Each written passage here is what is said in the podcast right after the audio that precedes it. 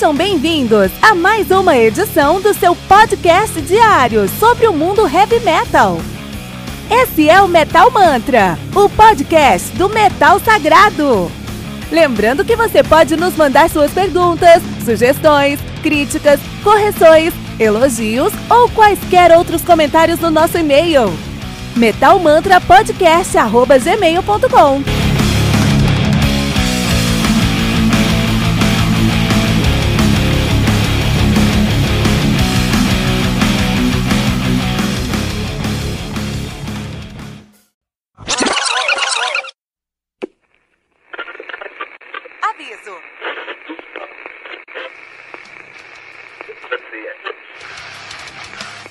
Antes de começar, avisamos que todo o conteúdo do Metal Mantra é Creative Commons. Por isso, músicas, links e podcasts citados nesse programa estão na descrição desse episódio. E caso você ouça algum barulho estranho durante esse episódio, não se assuste. Isso acontece porque eu estou gravando esse programa na rua. Só mais uma mágica que o Encore FM fez acontecer.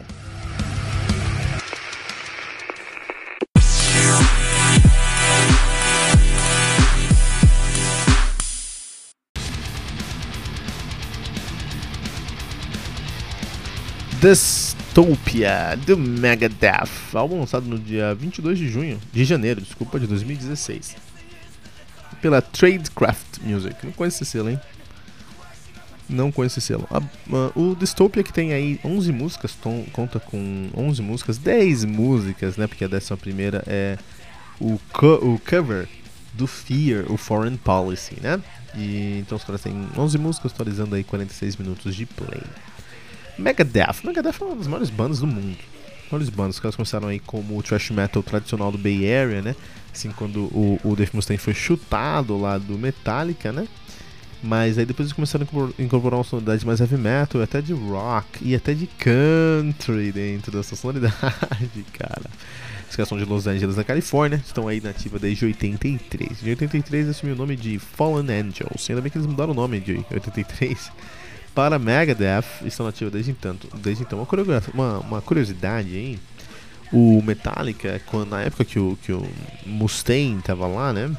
Eles tinham um selo dos, do, do casal Zarzula, né? Zarzula, Zarzula era o nome do, do, do casal lá. Que eram os, os, gerentes do Metallica da época. E eles tinham um selo, e esse selo era chamado Mega Force. Mega Force, né? E aí quando o, o Mustaine saiu da banda, foi chutado da banda, saiu ali, né? Convidado a se retirar. Ele decidiu então montar uma banda com o nome de Megadeth. Megadeth, né? Então, só pra dar uma alfinetada aí. Mas é isso, aí ele saiu da banda e formou o Megadeth. Eu acho que foi bom, cara, porque o Metallica ali, depois que saiu o Mustaine, ele lançou álbuns bons. Lançou o, o, o, o, o Master of Puppets, o Black Album, lançaram álbuns indiscutivelmente bons. Mas depois de um tempo, o Metallica depois do Black Album aí, o Metallica morreu há 25, 30 anos, cara. É ridículo o que o Metallica tem feito nos últimos 30 anos, cara. É ridículo mesmo. E a galera passa a mão na cabeça. Isso aí é um crime, cara. Não pode passar a mão na cabeça, não. Mas é indiscutível que os caras têm uma trajetória impecável lá no começo da sua carreira, né? Então tá, vamos falar sobre a grafia do Megadeth. Esses caras têm muitos álbuns lançados. Os caras têm o Killing is, my, is My Business and Business is Good. Eu adoro falar os nomes desse, dos álbuns do Megadeth. Me sinto muito eh, fazendo piada do Chaves, sabe? Meu? Sabe quando o Chaves encontra o tio Sam e tem o tio Sam lá, time is money.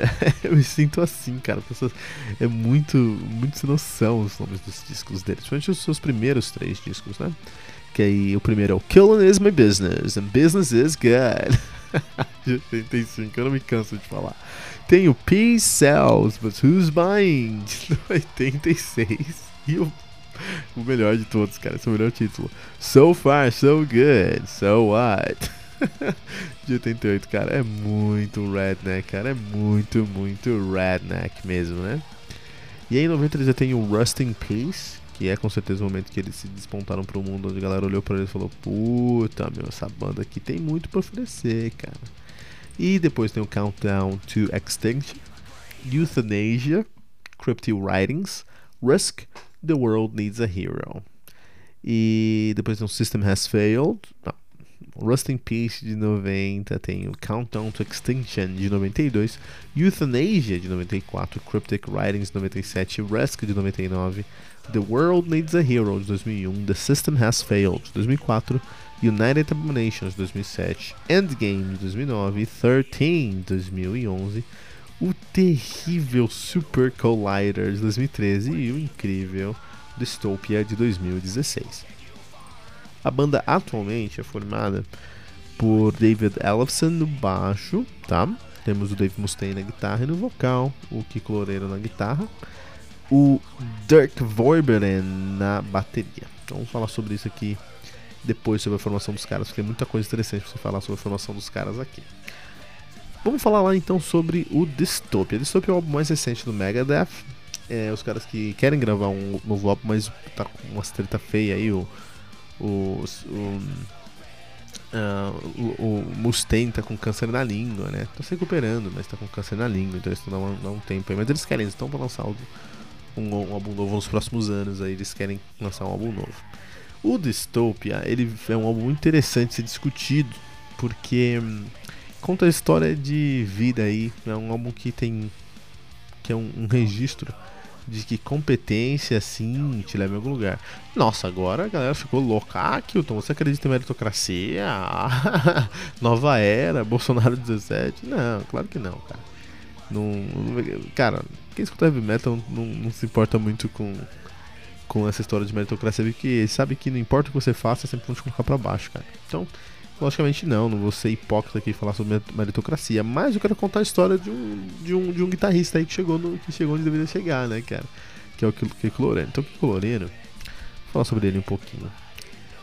O nosso querido Kiko Loureiro, também conhecido como Pedro Henrique Loureiro, nosso querido Kiko, Tesouro Loureiro, cara, é muito engraçado.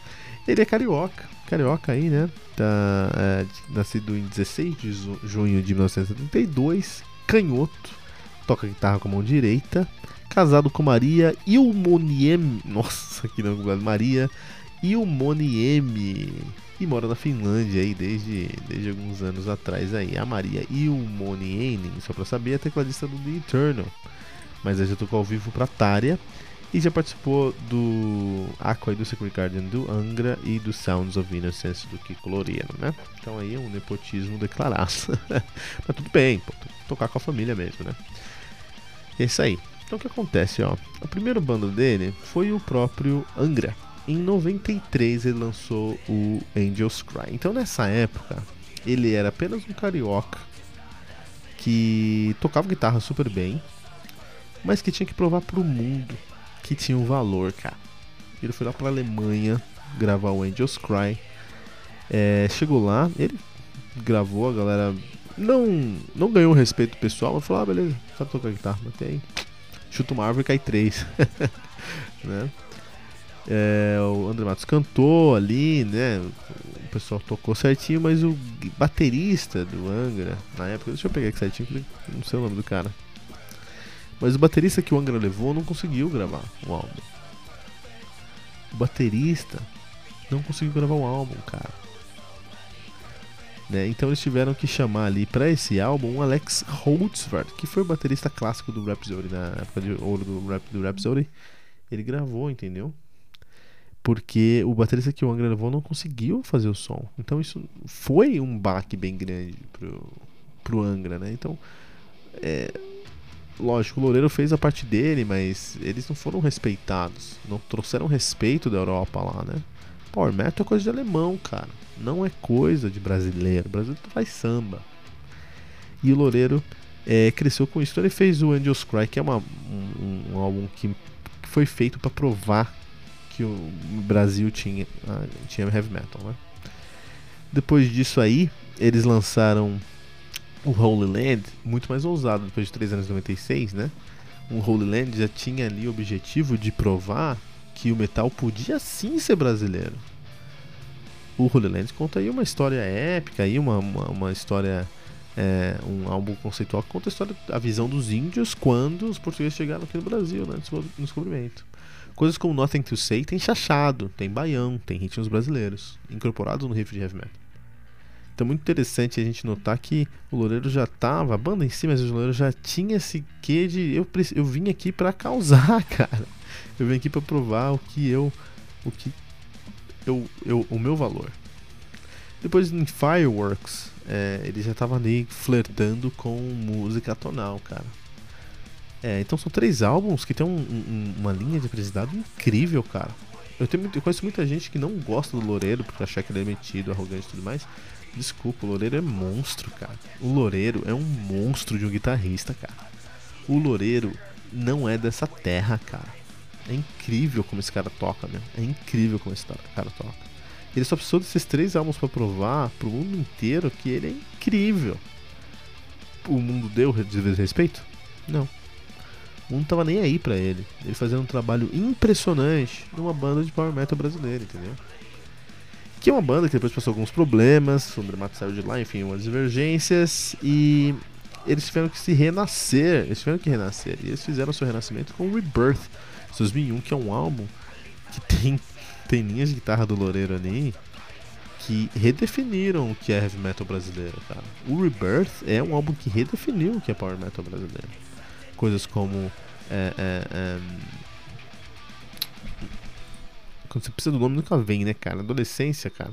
Coisas como Heroes of Sand, coisas como uh, Rebirth em si, coisas como Nova Era ou Millennium Sun, são músicas que redefiniram o heavy metal brasileiro, entendeu?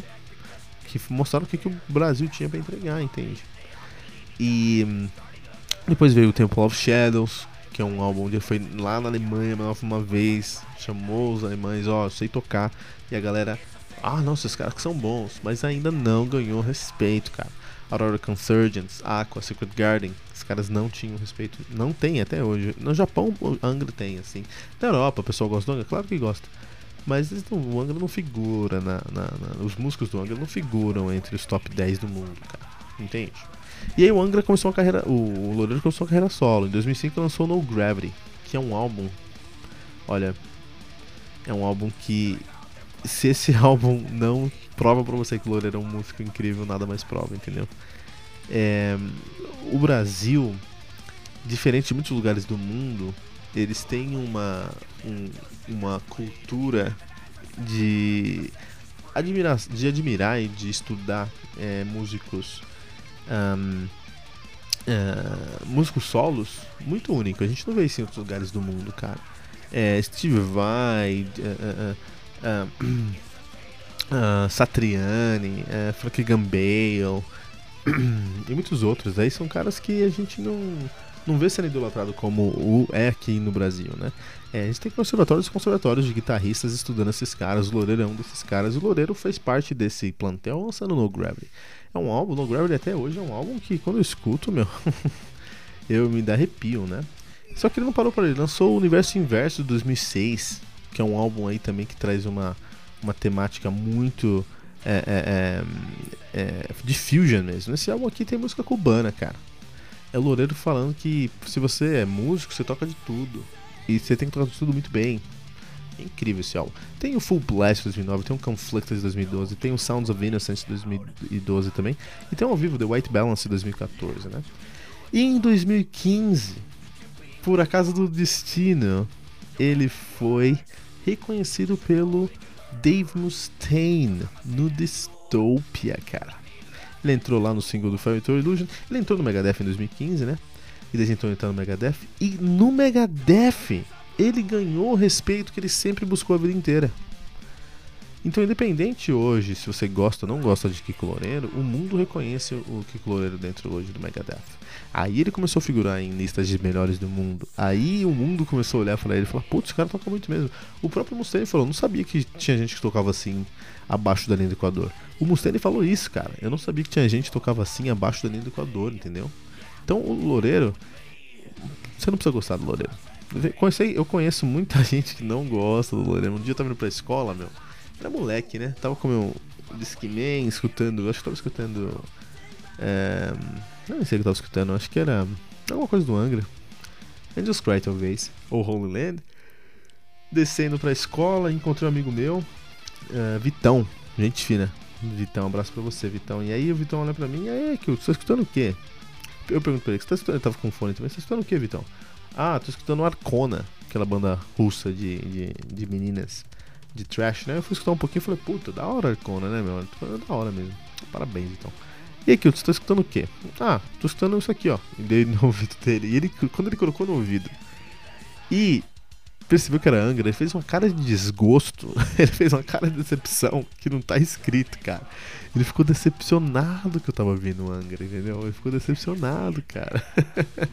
Isso é muito, muito interessante. Então tem muita gente que não gosta do Loureiro e eu respeito. Acho que você ninguém é obrigado a gostar de ninguém. Se você não gosta do Loureiro, beleza, cara. Mas é indiscutível que o Loureiro é responsável por colocar o Brasil no mapa do heavy metal, entendeu? Uh, muita gente só respeita o Brasil porque lá no Megadeth tem um guitarrista chamado Kiko Loureiro. É uma pena, porque ele fez muito mais do que o Dystopia para provar o valor dele, mas só foi reconhecido quando ele entrou numa vitrine para o mundo de uma banda americana, o Big Four americano, né? Muito sucesso para o Loureiro aí, muito sucesso para você, Kiko Loureiro. É, paralelo a tudo isso, o Dystopia ele é pesadamente dependente do Kiko Loureiro. O Megadeth ele vinha de uma aspiral de merda interminável, cara. Que combinava no Super Collider, que era um álbum que é um álbum que, pelo amor, cara, é um álbum, é um ultraje, é um ultraje ao, o, ao que a gente consegue imaginar de heavy metal, cara. É uma pena aquele álbum ali, né? E então eles não tinham muita moral, a galera não esperava muito aí do Megadeth no Dystopia, mas o que Loureiro tava na banda. E o que Loureiro entrou no Megadeth, e eu sinto isso no Megadeth quando escuto todas as músicas do Megadeth aqui nesse álbum, eu sinto o, o, o Megadeth numa pegada assim, o Loureiro numa pegada mais ou menos assim. Eu tô no Megadeth e eu tenho que criar músicas que soem como Megadeth.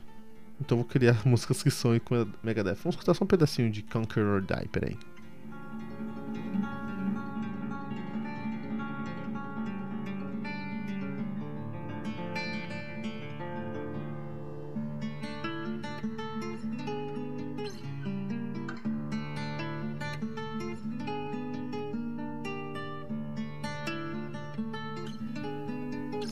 Então, o, o Loureiro ele precisava trazer uma sonoridade que ele precisava falar, puta, eu tô aqui para fazer riffs que lembram o Megadeth. Mas ele também conseguiu colocar dentro sonoridades dele. Ele falou, não, deixa eu colocar essa sonoridade aqui também minha, né? Então ele não foi um cara apenas coadjuvante. Ele conseguiu o espaço dele, colocou a identidade dele nesse álbum desde o primeiro dia. Isso é muito impressionante. Muito impressionante mesmo. Megadeth é uma banda que mudou de, de integrantes a cada semana, hein? E a galera não recebia muito, muito espaço. E o Loureiro conseguiu. O Loureiro conseguiu, cara. Mas é muito interessante como o, o Loureiro ele começou a escrever riffs com a mentalidade. Se o Megadeth escrever um riff, como seria? O que, que é um riff de Megadeth? É um riff de Megadeth são riffs mais agudos, que tem um, um cromatismo, que tem uma, uma interação entre coisas entre riffs mais pesados e uma linha mais melódica. É, tem uma está sempre dentro de uma escala maior ou de uma escala, uma escala que, que seja reflexiva, de uma escala maior que reflita uma escala maior, porque é uma sonoridade mais upbeat. Então o Loureiro pegou todas as informações, fez o dever de casa, ele conseguiu escrever músicas, escrever riffs que fariam todo sentido se fossem escritos pelo Megadeth, mas não eram, foram escritos pelo, pelo Loureiro, entende?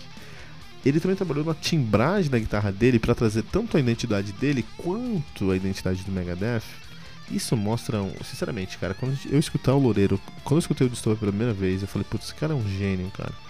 Como ele conseguiu em cada detalhe colocar referências a Megadeth, mas também a identidade dele. Fez como um cartão de visita deles, dele mesmo, do Loureiro, mas escreveu o que o Megadeth tinha que fazer. Então, o Megadeth estava perdido antes do Dystopia no que fazer, porque é um mercado americano, cara. Você precisa, precisa ganhar milhões. Você faz um álbum, o Megadeth não sai de casa para ganhar menos que um milhão, cara. Essa é a realidade. Então, se você faz uma sonoridade você fez um milhão, não importa muito. Você faz um álbum, você fez um milhão, você não faz, não importa muito ali o que você tá tocando, sabe? Então aquilo ele não via o, o, julgamento e você perde um pouquinho a noção do que tá fazendo. Isso que o Megadeth tá sofrendo, o Megadeth tá sofrendo isso. E o Loureiro foi responsável por ser o fiel da balança e trazer o Megadeth de novo onde eles deveriam ser. O Dystopia é o melhor álbum do Megadeth, Megadeth nos últimos 15 anos, fácil tá? É, não é melhor que os clássicos, concordo, mas é melhor que muita coisa que passou no meio aí do Megadeth, entendeu? Um, outra questão muito interessante desse álbum, outro parâmetro muito interessante. Gente tem o, o, Loureiro de um lado, que eu acho que 50% desse álbum é o Loureiro, mas tem outra questão muito interessante que o, o, o uh, Mustaine ele experimentou mais nesse álbum. Ele foi gravar em lugares diferentes. Ele foi para Nashville. Tanto que eu já contei uma história aqui que ele foi para Nashville e falou: Puta, se soubesse escrever assim, eu escreveria assim muito desde, desde sempre, né? Foi, nesse, foi nas gravações do Dystopia. Foi nas gravações do Dystopia, Dystopia que ele foi para Nashville, a terra do, da música americana, a terra do country music, né?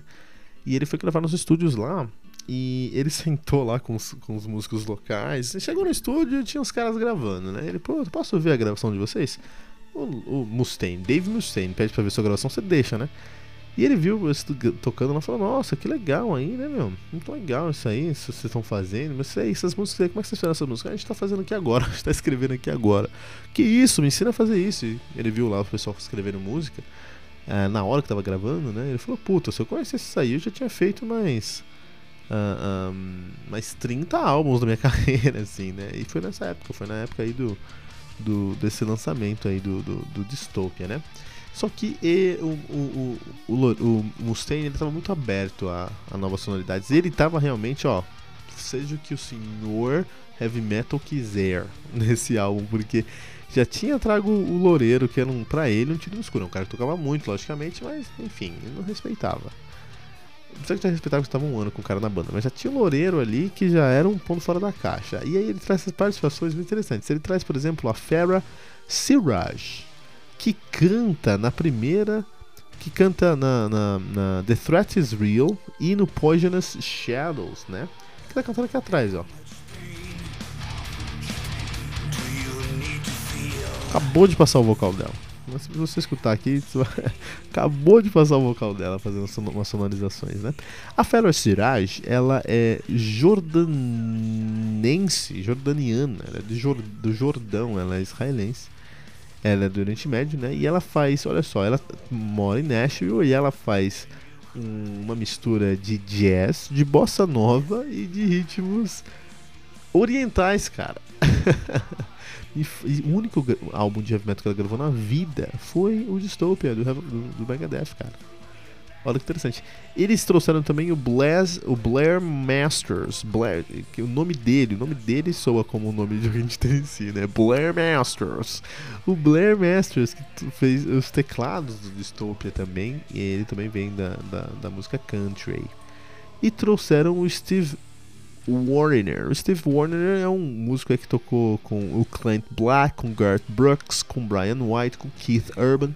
É um músico de, de, de de, de country music mesmo e tá aí tocando com o Megadeth nesse álbum, cara.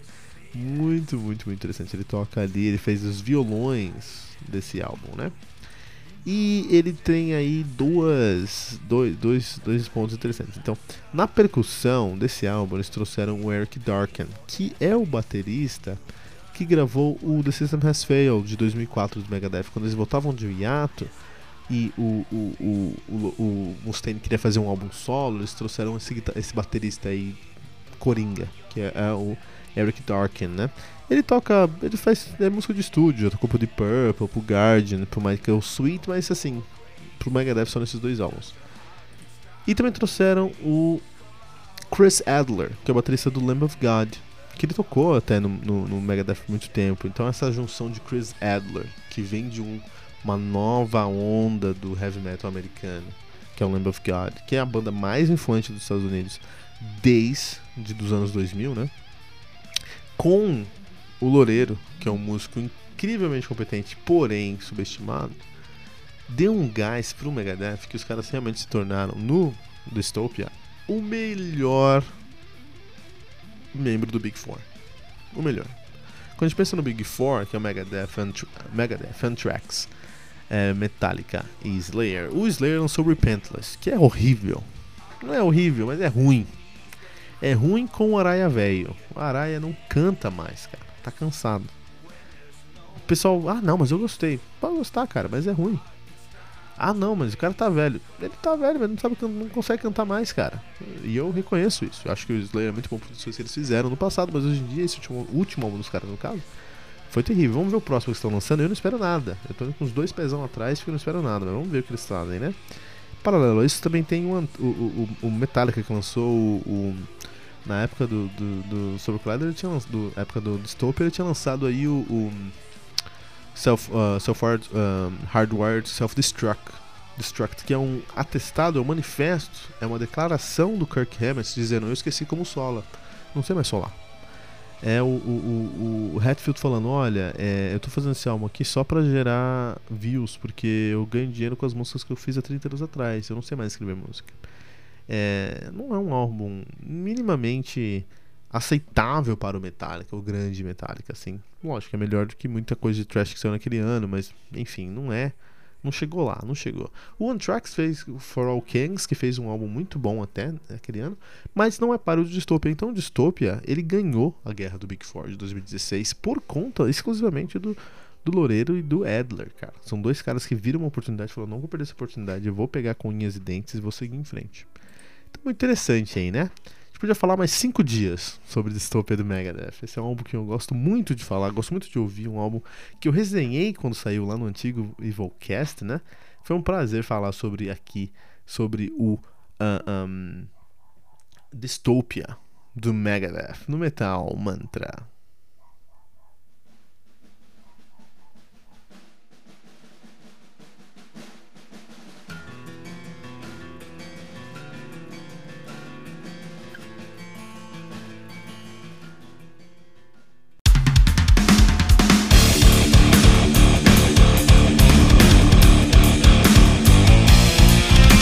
Você ouviu mais uma edição Metal Mantra, o podcast do Metal Sagrado.